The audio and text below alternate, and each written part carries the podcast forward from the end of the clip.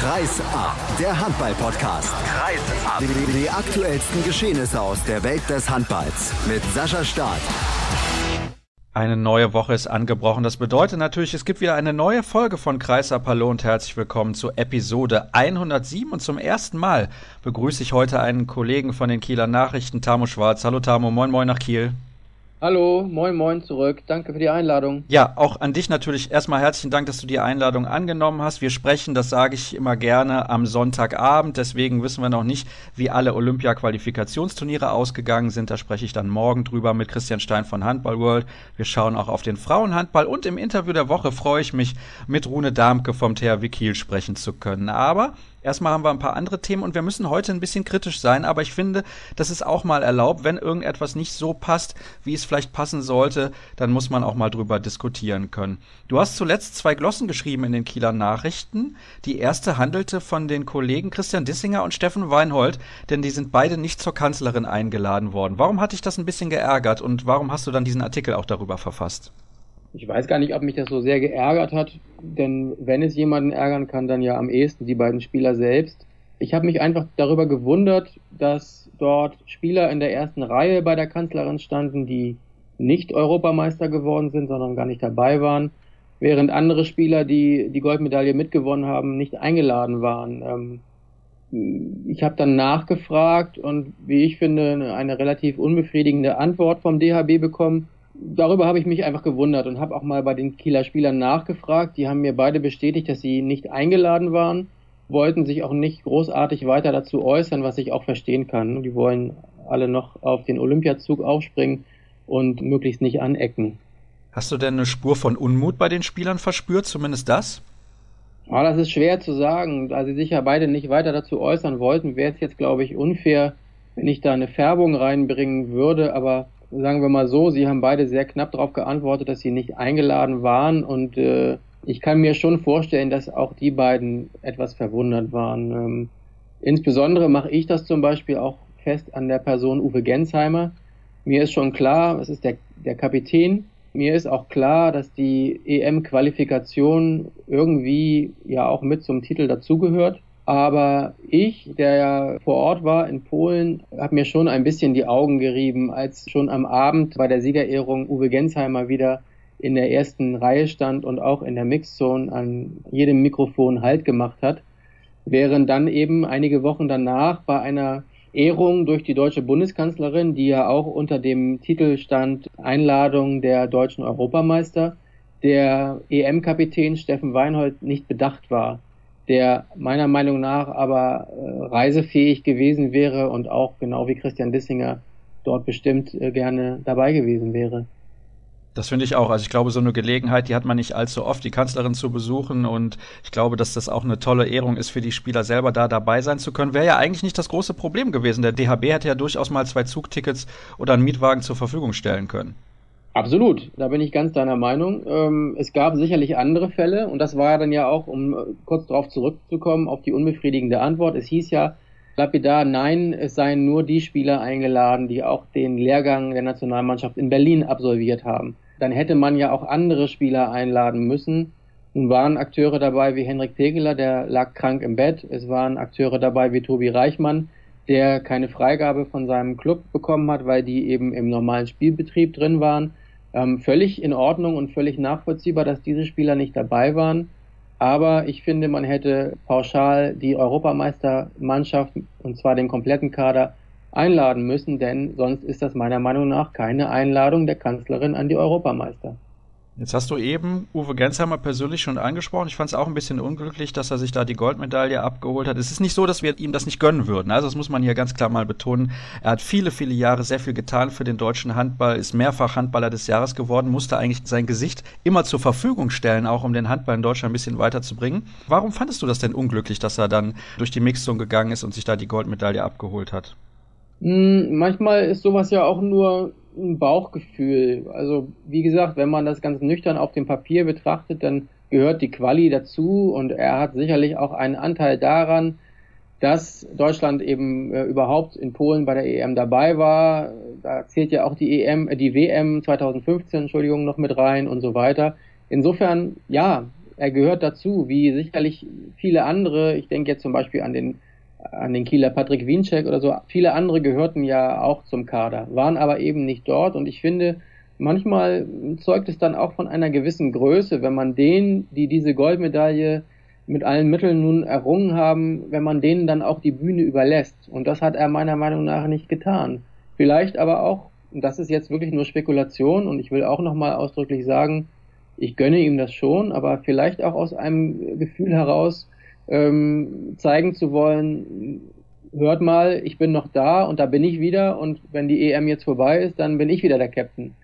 Während es im Kontrast dazu, ja, während wir einen EM-Kapitän Steffen Beinhold haben, der Wochen später bei der Kanzlerin nicht eingeladen wird, aber das auch klaglos hinnimmt und sich nicht kritisch dazu äußern möchte. Das ist dann wiederum auch ein, eine gewisse Größe, die er dann beweist.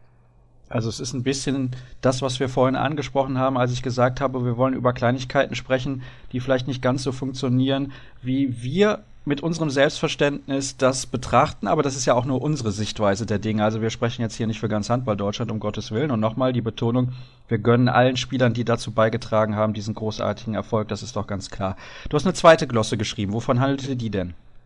Die zweite Glosse war auch wieder so eine Kleinigkeit, denn ähm, wir hatten ja jetzt gerade das Länderspielwochenende mit den Partien gegen Dänemark und Österreich in, in Köln und in Gummersbach und es gibt ja nicht wenig Kollegen von der schreibenden Presse, vom Radio und auch vom Fernsehen, die dieses Wochenende eben für Berichterstattung eingeplant hatten. Und zu dem Wochenende gehörte auch ein Besuch im Deutschen Sport- und Olympiamuseum in Köln. Und es war groß vom DHB angekündigt, dass Dago Sigurdsson, der Bundestrainer dort, seine mittlerweile ja zu Berühmtheit äh, gelangte äh, Taktiktafel, dieses blaue Ding, was auch, glaube ich, schon einen Auftritt in der, im aktuellen Sportstudio hatte, dass er die dort an das Museum für die Ausstellung übergeben würde. Den Termin habe ich dann persönlich nicht mitmachen können, weil das Wochenende ja durch diese Hallenproblematik etwas umgeworfen wurde, aber lange Rede, kurzer Sinn, am Ende wurde nicht die Tafel übergeben, sondern nur der Taktikzettel aus dem, aus dem Finale und der Ankündigung folgten dann irgendwie keine Taten. Und die Reaktion war dann welche? Die Reaktion war die, dass ich äh, in Köln dann äh, im Umfeld des Spiels einfach mal beim DAB und bei Dago Sigurdsson nachgefragt habe und äh, eine sehr mürrische Antwort bekommen hätte. Der Bundestrainer sagte dann in einem äh, sehr ironischen Tonfall, ja, ja, wir werden euch schon Bescheid sagen und werden eine Live-Schalte machen und die Tafel dann in zwei Teile schneiden. Ich weiß nicht, was er damit gemeint hat. Und die äh, Seite des DAB, also der Pressesprecher, ergänzte dann nur, er könne dem nichts hinzufügen. Äh, sicherlich ist auch das wieder nur eine Kleinigkeit, aber wenn groß angekündigt ist, die berühmte Taktiktafel wird ans Museum übergeben und das passiert dann nicht, finde ich, muss eigentlich erlaubt sein, dass man einfach mal nachfragt. Ich denke auch, eine Nachfrage ist immer erlaubt, vor allem wenn die im freundlichen Tonfall geschieht, dann kann man auch freundlich zurückantworten. Da tut man ja keinem mit weh. Ich möchte da mal ein Beispiel von mir selber erzählen. Es gab an dem Montag glaube ich, oder war es am Dienstag, spielt aber auch keine Rolle vor dem Länderspiel gegen Dänemark, einen Medientermin des DHB in Köln. Da bin ich hingefahren und im Vorfeld wurde man gefragt, mit welchen Spielern man gerne sprechen möchte in einem Einzelgespräch. Und da habe ich mal Nikolai Link angegeben, der ist neu mit dabei, den hatten wir noch nicht bei uns in der Sendung. Und es wäre sicherlich mal sehr interessant gewesen, auch ein bisschen ausführlicher noch über die zweite Bundesliga zu sprechen und vielleicht die Chancen von Erlangen nächstes Jahr mit einer relativ schlagkräftigen Truppe dann auch den Klassenerhalt zu schaffen. Man kommt also dahin, Erste Aussage in der Pressekonferenz. Leider sind die Einzelinterviews heute nicht möglich. Grund wurde dafür leider nicht genannt, sondern es wurde einfach gesagt, dass das so ist. Das ist ärgerlich, denn man erwartet im Prinzip von uns Journalisten, dass man respektvoll mit den Spielern umgeht. Ich glaube, im Handballtamo kann man schon sagen, dass das eigentlich gegeben ist. Ne? Also ich kenne jetzt keine Journalisten, die bei den Handballern irgendwie draufhauen würden. Nö, das glaube ich auch. Der Umgang ist, ist sehr fair und ich bin natürlich in Kiel hauptsächlich befasst mit den Spielen des THW Kiel darüber hinaus eben auch noch mit den Spielen der Nationalmannschaft und die Spieler, die ich kenne, die können auch mit Kritik ganz gut umgehen, solange sie eben sachlich ist. Ja, ich glaube, das ist auf jeden Fall gegeben und das ist ein bisschen ärgerlich für uns Journalisten. Also ich kann das für mich persönlich sagen, wenn man mir vorher gesagt hätte, du hast da gar keine Chance, mit einem Spieler persönlich zu sprechen, wäre ich gar nicht dahin gefahren. Ja, also das ist ein bisschen, mhm. bisschen blöd dann für uns. Wir planen auch ein bisschen und wir müssen uns danach richten und ich glaube, beim DHB oder generell im Handball tut man sich auf jeden Fall einen Gefallen, wenn man ein bisschen offener ist, denn wir müssen uns ja platzieren hinter dem Fußball mit dieser tollen Sportart. Eishockey und Basketball, die ziehen irgendwie langsam medial so ein bisschen an, an uns vorbei, habe ich zumindest das Gefühl. Gefühl. Wie ist das bei dir, Tamo? Das Gefühl habe ich auch und ähm, ich würde da gerne ein Gespräch mit einem Kollegen zitieren. Und zwar äh, hatte ich neulich ein, ein langes Gespräch mit einem Kollegen in der Redaktion der Kieler Nachrichten, der eigentlich nur mit Fußball befasst ist, der aber auch ein bisschen in die Euphorie der Europameisterschaft in Polen mit reingezogen wurde. Und mit dem habe ich mich darüber unterhalten, dass ja sehr kurz nach dem gewonnenen Finale gegen Spanien hieß es ja auch von Seiten äh, der Handballverantwortlichen, ja, jetzt wolle man auf jeden Fall nicht dieselben Fehler noch einmal machen wie 2007, sondern wolle den Boom nutzen und so weiter und so weiter. Und ich finde, gerade dann wäre es doch eigentlich im Interesse, auch was Kommunikation und was die Zusammenarbeit mit den Medien angeht, einfach auch große Schritte aufeinander zuzumachen. Was nicht heißen soll, dass ich finde, dass, dass es da irgendwie einen Graben gibt, aber diese Dinge, diese Kleinigkeiten, die wir eben aufgezählt haben, eigentlich ist das ja runterzubrechen auf schlechte Kommunikation.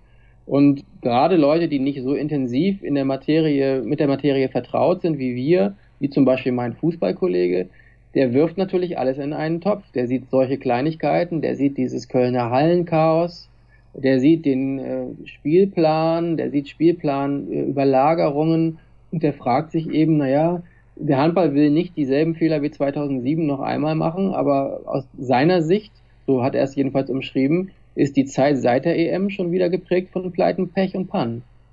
Wir haben letzte Woche ein bisschen schon über die Spielpläne gesprochen. Ist übrigens sehr schade, ja, dass das äh, Pleiten, Pech und Pannen so irgendwie jetzt über dem Ganzen wieder steht. Zwei, drei Monate nachdem wir da Europameister geworden sind, finde ich immens ärgerlich, weil, wenn wir ganz ehrlich sind, ist eine grandiose Mannschaft. Wir haben uns sehr gefreut. Viele tolle, junge, sympathische Spieler. Auch eine Mannschaft, die die nächsten fünf bis zehn Jahre durchaus erfolgreich Handball spielen kann, was wir uns natürlich alle sehr wünschen. Und irgendwie, ja, mal Gesichter zu platzieren, das, äh, das geschieht irgendwie gar nicht. Andreas Wolf ist da zwar durch jedes TV TV-Studio gejagt worden, aber der gute Mann alleine kann das, glaube ich, auch nicht richten, sondern da wäre, glaube ich, mal eine gute Medienagentur gefragt, da den einen oder anderen auch noch zu platzieren, damit es nicht in 20 Jahren auch noch heißt, wer ist der bekannteste deutsche Handballer Stefan Kretschmer. Das ist, mhm. äh, ist dann ein bisschen ärgerlich, aber wo du jetzt sagst, Spielpläne und Spielplanüberlagerung. Ich habe das letzte Woche mit Arne Wohlfahrt von der Neuen Wetzlarer Zeitung schon ein bisschen diskutiert. Da war es so, Wetzlar drei, vier Wochen gefühlt ohne Spiel. Beim THW Kiel ist es so, wenn die jetzt zum DAB-Pokal-Final vor hätten fahren müssen, hätten sie da an dem Wochenende auch ein Champions League-Rückspiel gegen Barcelona gehabt. Also das passt auch alles vorne und hinten nicht zusammen. Ist das auch eine Frage von Kommunikation oder vielleicht sogar noch eine ganz andere Frage? Gut, ich glaube, das wäre jetzt sehr unfair, wenn man nur einer der beteiligten Parteien diesen Schuh anziehen würde, denn da gehören ja immer mehrere dazu. Im Übrigen, der THW hat sich nicht fürs Final Four qualifiziert, aber die Löwen und die SG Flensburg-Handewitt schon. Und die hatten eben oder hätten äh, im Fall der Löwen, die sind nun ausgeschieden, aber die SG Flensburg-Handewitt hatte genau dieses Problem, nämlich die Überschneidung des Handball Final Four in Hamburg mit dem vorgegebenen Zeitraum für die Viertelfinalspiele, Viertelfinalrückspiele in der Champions League. Und wir können es doch mal umdrehen. Wir können uns doch mal vorstellen, ob folgende Situation möglich wäre im Fußball. Denn am 30. April wird in Hamburg das Halbfinale um den DHB-Pokal ausgetragen. Das erste Spiel ist meines Wissens um 15 Uhr, das zweite Spiel ist meines Wissens um 17.45 Uhr. Um 18.30 Uhr, also noch während des zweiten Halbfinalspiels, tritt der THW zum Viertelfinalrückspiel in der Champions League beim FC Barcelona an. Wie soll man das dem handballinteressierten Fernsehzuschauer dann verkaufen? Das ist eine Frage, die würde ich dir sehr gerne beantworten, kann es aber leider nicht tun, denn ich finde es immens schwer, da Ordnung und Struktur zu erkennen. Das ist, glaube ich, das größte Problem medial für den Handball, dass man nicht, ich sag mal, ähm, vergleichsweise mit dem Fußball, da hast du immer montagsabends dieses Zweitligaspiel, seit bestimmt zehn Jahren ist das absolut etabliert. Eishockey jetzt auch, haben wir mitbekommen. Servus TV ist nicht mehr der Free-TV-Partner der deutschen Eishockey-Liga. Ab der kommenden Saison macht das Sport 1. Das war letzte Woche, als ich mit Arne diesen Take aufgenommen habe, noch nicht bekannt. Ist sehr, sehr interessant. Ne? Die wollen jetzt Sonntagnachmittag immer DL zeigen. Wo bleibt denn da der Handball? Das ist eine gute Frage. Die haben ja schon verlauten lassen, dass es für den handballinteressierten Zuschauer keine quantitativen Einschnitte geben soll, dass es lediglich Unterschiede oder unterschiedliche Zeiten, veränderte Zeiten geben könnte ich würde da jetzt erstmal den Teufel nicht an die Wand malen wollen, aber ich, da wollte ich eben so ein bisschen zugespitzt drauf hinaus. Der Fußball zum Beispiel versteht es natürlich so etwas wie das DFB-Pokalfinale in Berlin. Das ist an einem Wochenende komplett isoliert. Da macht ja sich eine Sportart nicht selber Konkurrenz.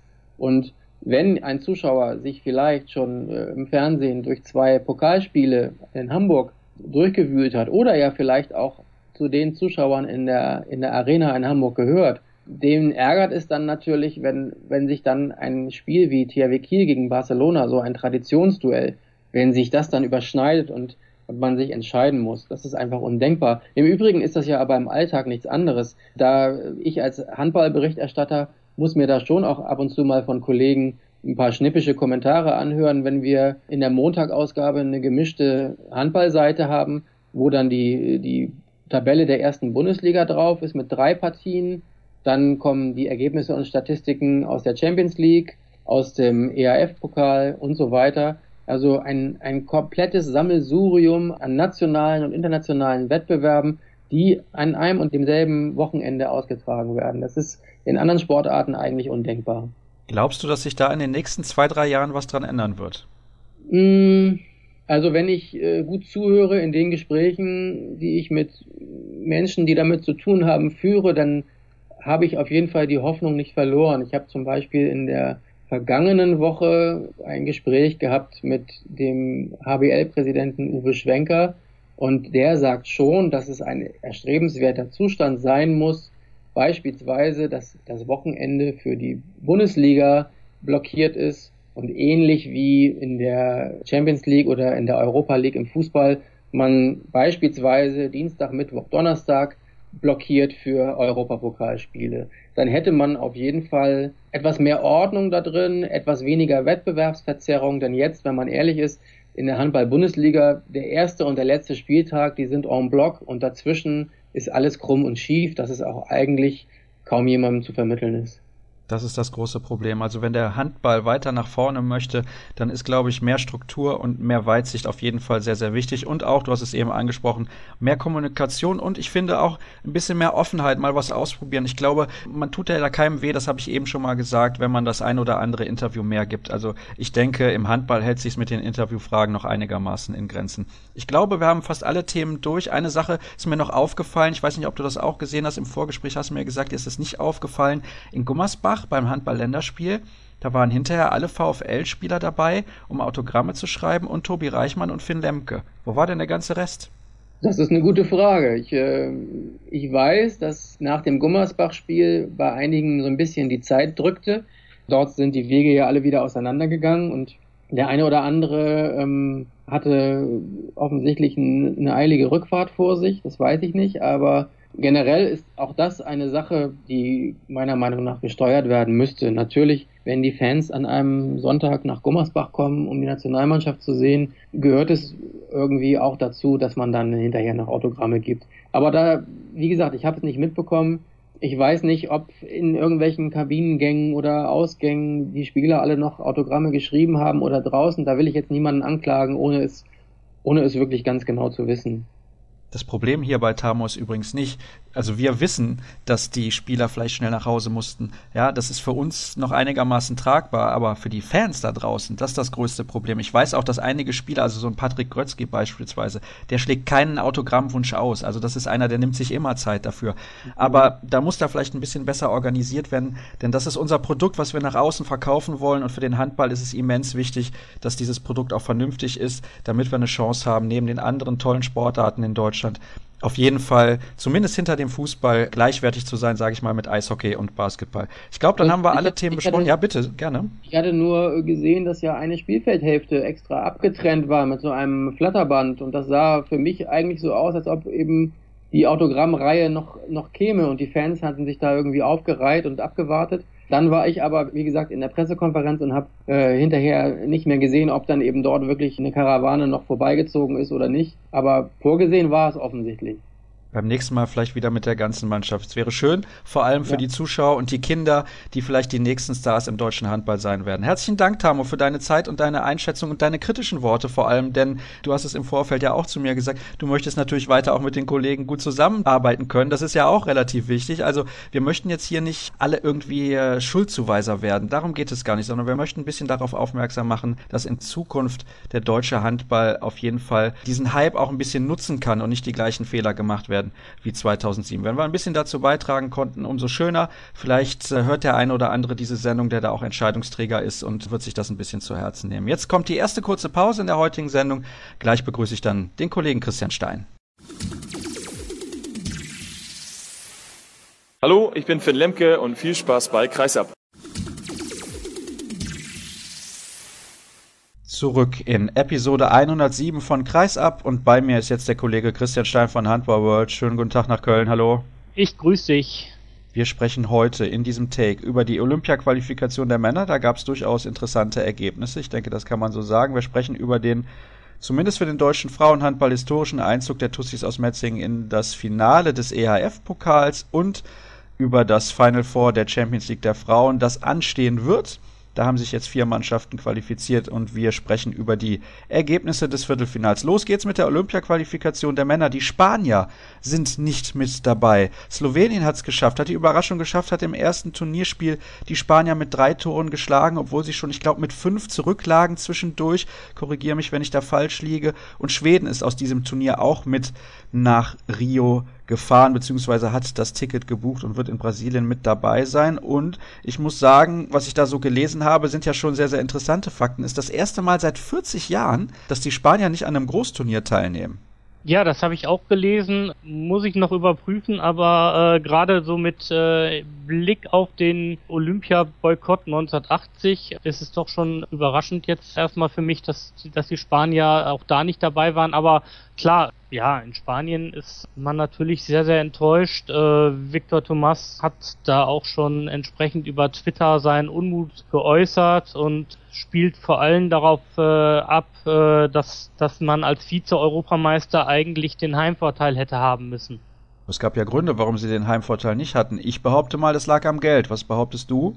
Die Unterstellung macht Victor Thomas auch. Ähm, Fakt ist natürlich, dass in, in Schweden eine finanzstärkere Liga als in Spanien ist und natürlich auch mit den entsprechenden TV-Stationen dort ein entsprechendes Paket geschnürt ist. Ähm, alles andere kann man halt nicht sagen. Es gab ja auch schon bei den Frauen Diskussionen gerade hinsichtlich Rumänien und Dänemark, die da bei dem Turnier nicht den äh, sportlichen Heimvorteil praktisch hatten, der früher gesetzt war. Und von daher, die Rumäninnen haben das auch genutzt und auf fremdem Parkett sich letztendlich durchgesetzt. Spanien hat es in der, äh, selbst in der Hand gehabt, wenn, wenn man mit vier Toren führt, beziehungsweise mit drei Toren führt und Ballbesitz hat, dann muss man halt nicht den letzten Angriff, den Ball verlieren und sich dann anschließend noch einen sieben Meter verursachen. Dann muss man halt einfach mal ein bisschen cleverer spielen und dann kommt man entsprechend mit dem richtigen Ergebnis auch weiter.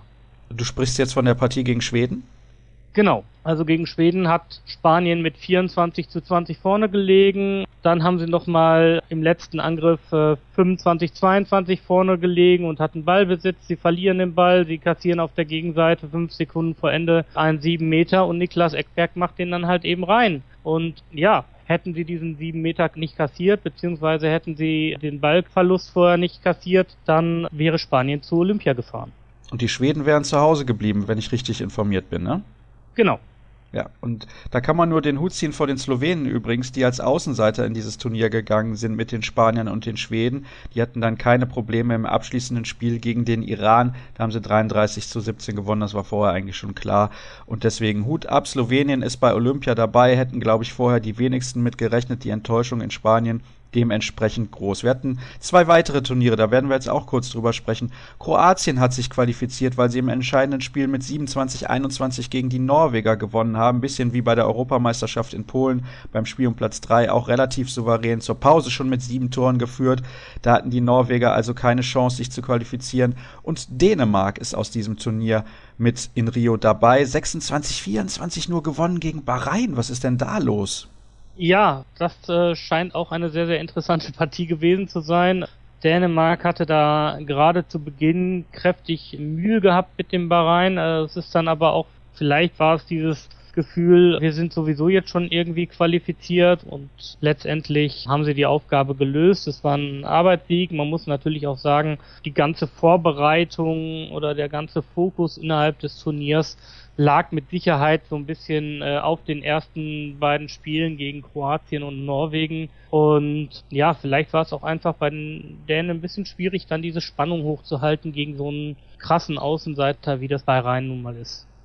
Das ist allerdings ein Außenseiter. Ich glaube, da müssen wir nicht drüber diskutieren. Trotzdem Hut ab für so eine Leistung, nur mit zwei gegen Dänemark zu verlieren. Ich denke, da ist die Freude bei den Bahrainis, oder heißen die Bahrainis Bahrainern? Ich weiß es gar nicht. Relativ groß. Ein drittes Turnier gab es auch. Das wurde in Danzig ausgetragen. Also die ersten beiden, das war einmal Malmö und Herning in Dänemark. Und das dritte fand in Danzig in Polen statt. Mit Mazedonien, mit Tunesien, mit Chile und natürlich mit den Gastgebern. Durchgesetzt haben sich Polen und überraschenderweise, wie ich finde, Tunesien, denn die haben den direkten Vergleich, das Spiel gegen Mazedonien gewonnen.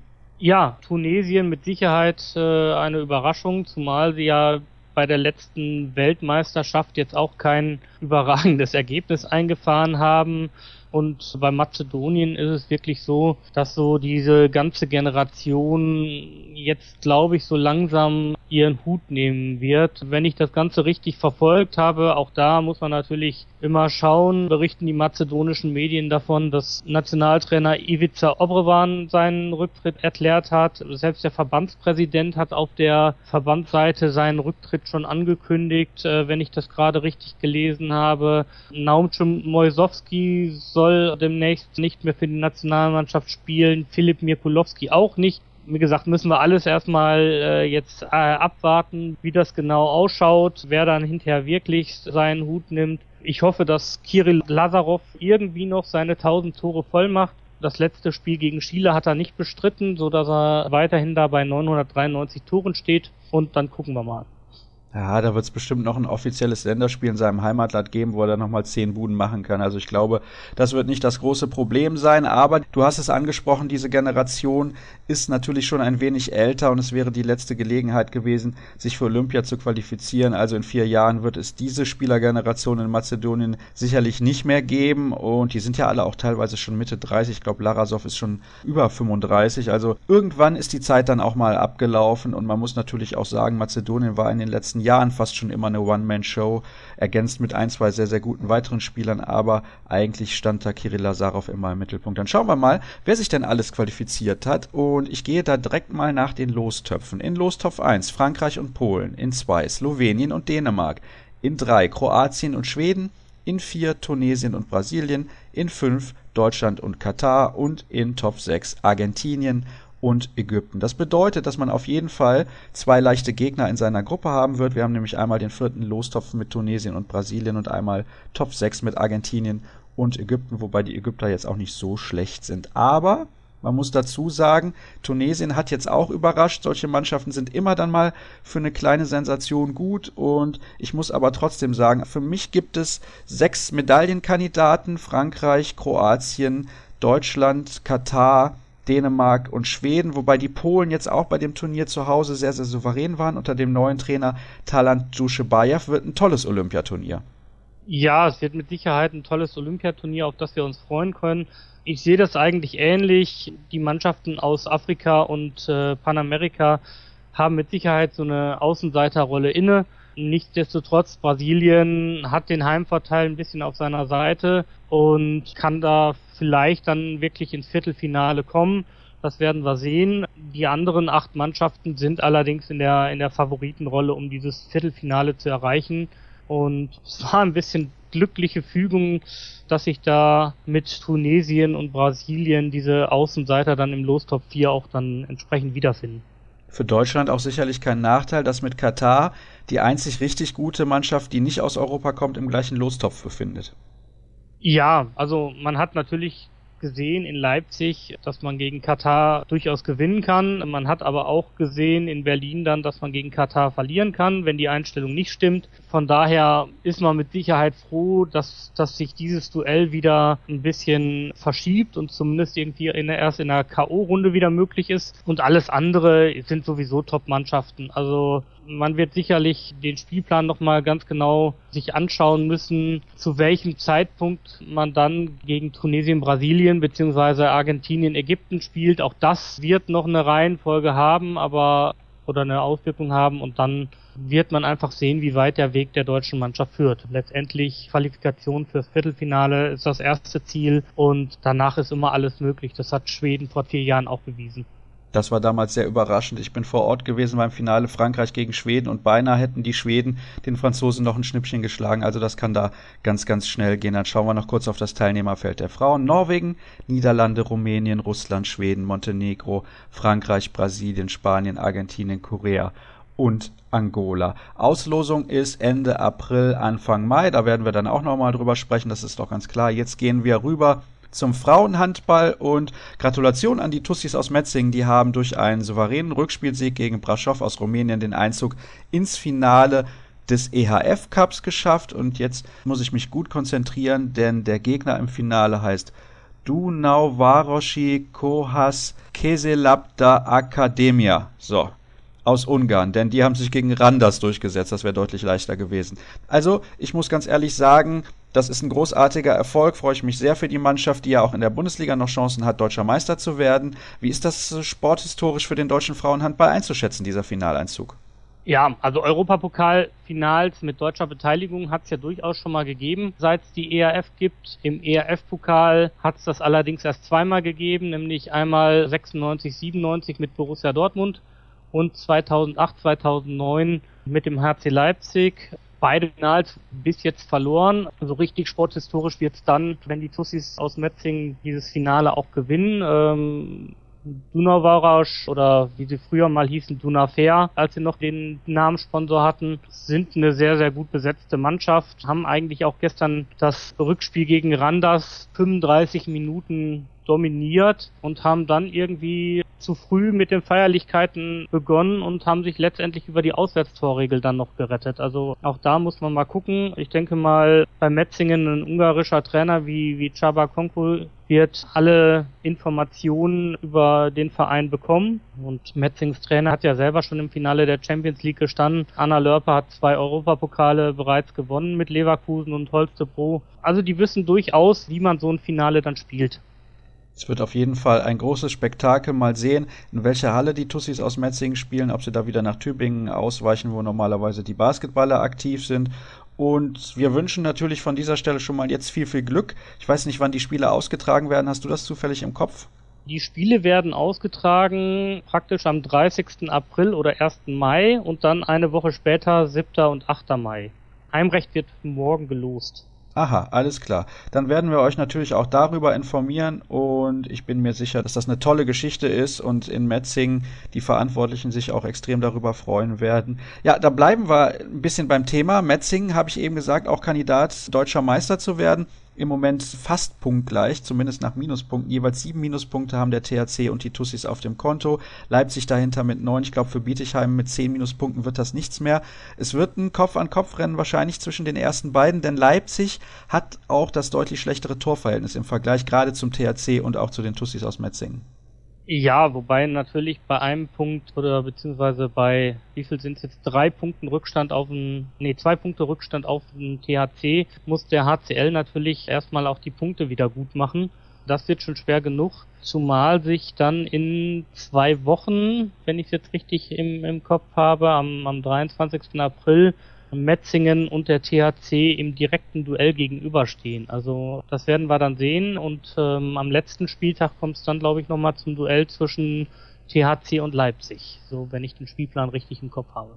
Das kann ich bestätigen. Das Spiel Metzing gegen Thüringen, da weiß ich nicht ganz genau, wann das ist. Allerdings, wenn da Thüringen als Sieger hervorgehen sollte, dann war es das, glaube ich, mit dem Titelrennen, denn dann hätten sie bestimmt 30 Tore Vorsprung und zwei Punkte Vorsprung. Also ich glaube, das wäre dann den Thüringern nicht mehr zu nehmen. Ja, wobei wir da natürlich das Spiel von Metzingen zu Hause gegen Göppingen am Mittwoch noch abwarten sollten. Dann wissen wir, wie groß der Vorsprung in der Tordifferenz tatsächlich ist.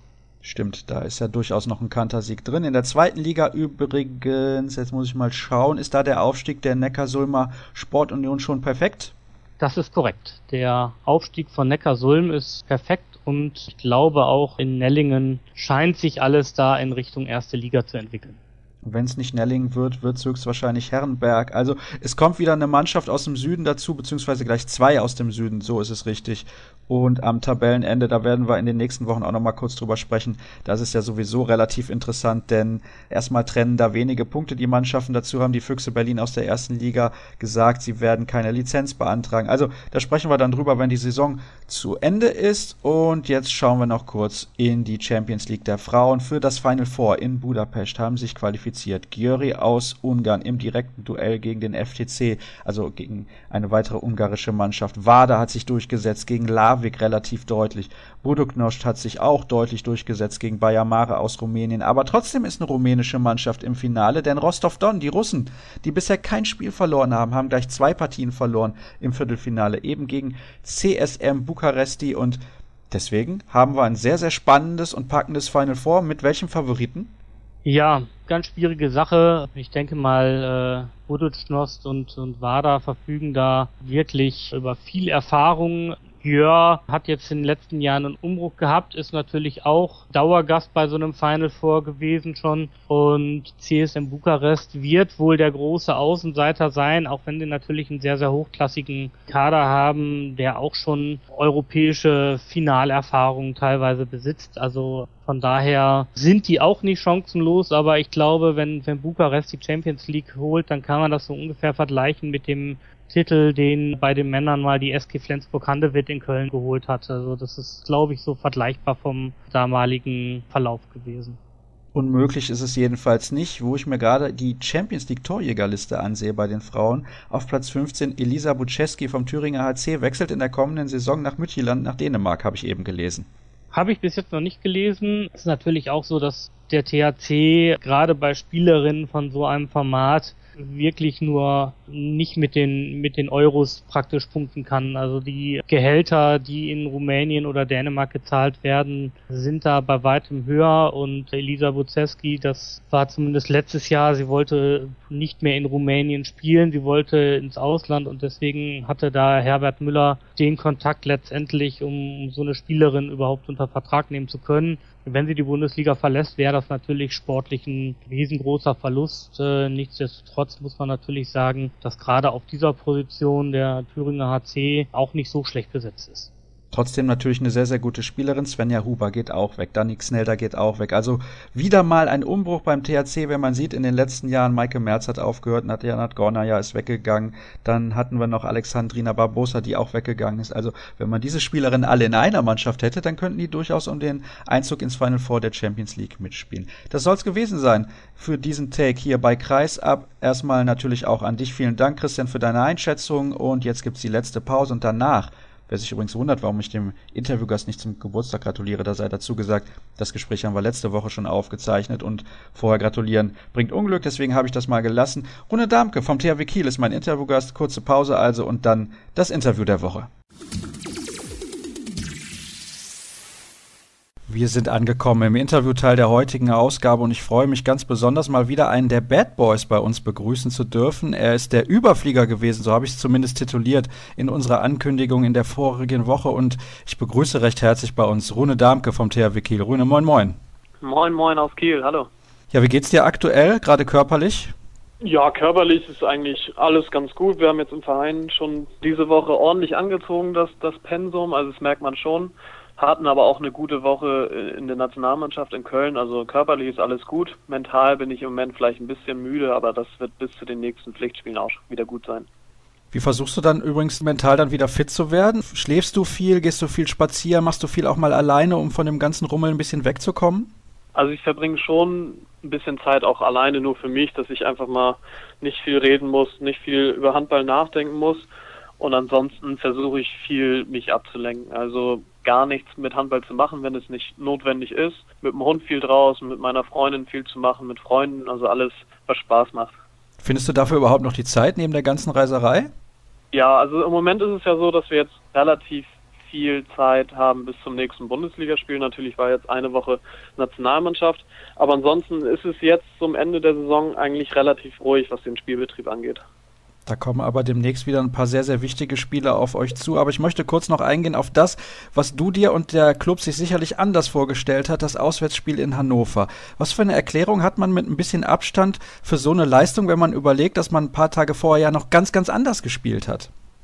Ja, das ist schwer zu sagen. Vielleicht ist es genau das, dass wir drei Tage vorher, glaube ich, einfach ein sehr emotionales Spiel hatten gegen Checkit in der Champions League dass wir da einfach wussten, dass es ein absolutes Endspiel und alles reingelegt haben. Und drei Tage später ist eigentlich das nächste Endspiel. Wir wissen genau, wir dürften uns eigentlich keinen Fehler erlauben, um noch in der Meisterschaft richtig dabei zu sein, das aus eigener Kraft eventuell noch schaffen zu können. Und das sagt man sich 20, 30 Mal vom Spiel, dass wir von Anfang an hellwach sein müssen. Und dann merkt man in den ersten Minuten, klappt ganz genau das nicht. Also wir lagen, glaube ich, 4-1, 5-2 zurück und haben den Start komplett verschlafen und ja, konnten dann den Schalter zwar nochmal umlegen, aber am Ende hat es dann einfach, ich weiß nicht, ob es, ich denke, es war einfach eine Mischung zwischen dem Mentalen und dem Körperlichen, was einfach nicht gereicht hat an dem Tag. Dieser eine Punkt, was verändert der jetzt für den restlichen Verlauf der Meisterschaft deiner Meinung nach?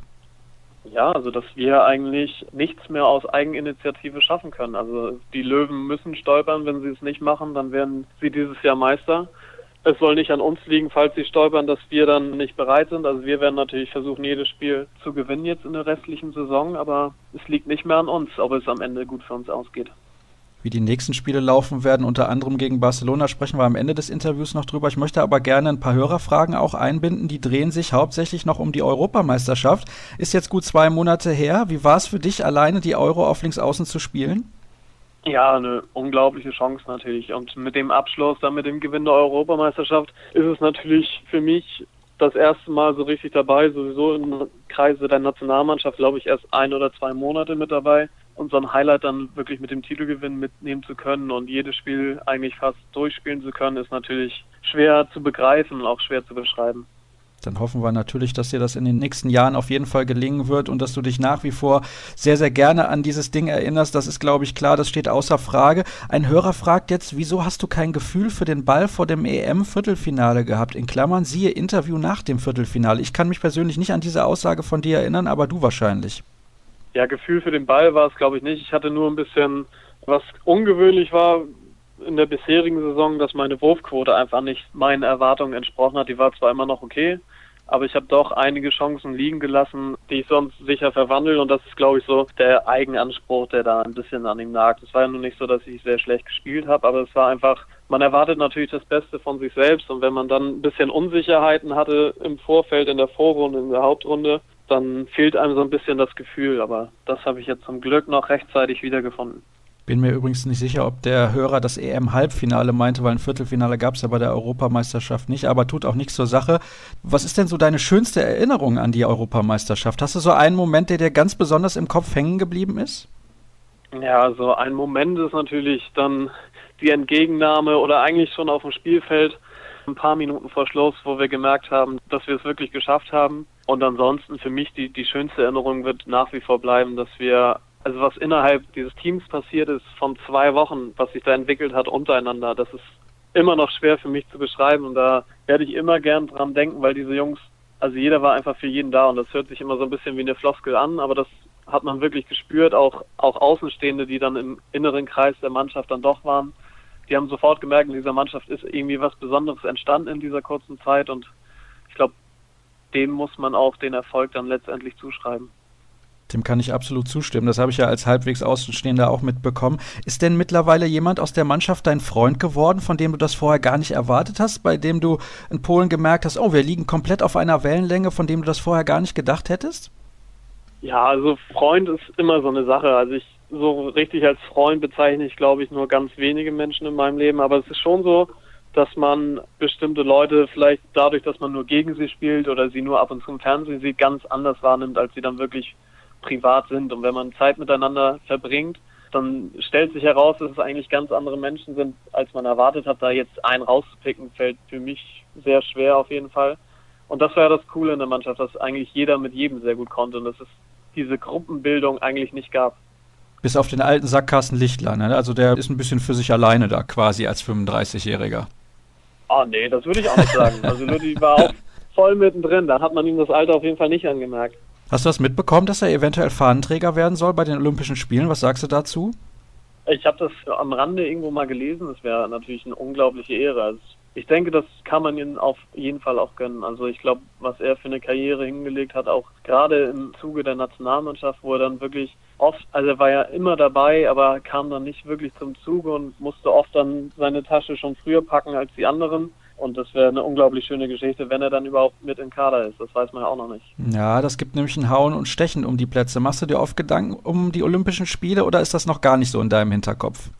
Nee, bei mir ist es noch gar nicht. Also wenn man in der Nationalmannschaft ist, dann ist es zwangsläufig so, weil man ja auch durch die Medien eigentlich immer wieder daran erinnert wird. Das finde ich auch ein bisschen schade, dass alles, was bei uns im Moment passiert bei den Bad Boys, geht es eigentlich nur um dieses Casting, wer kriegt die Plätze.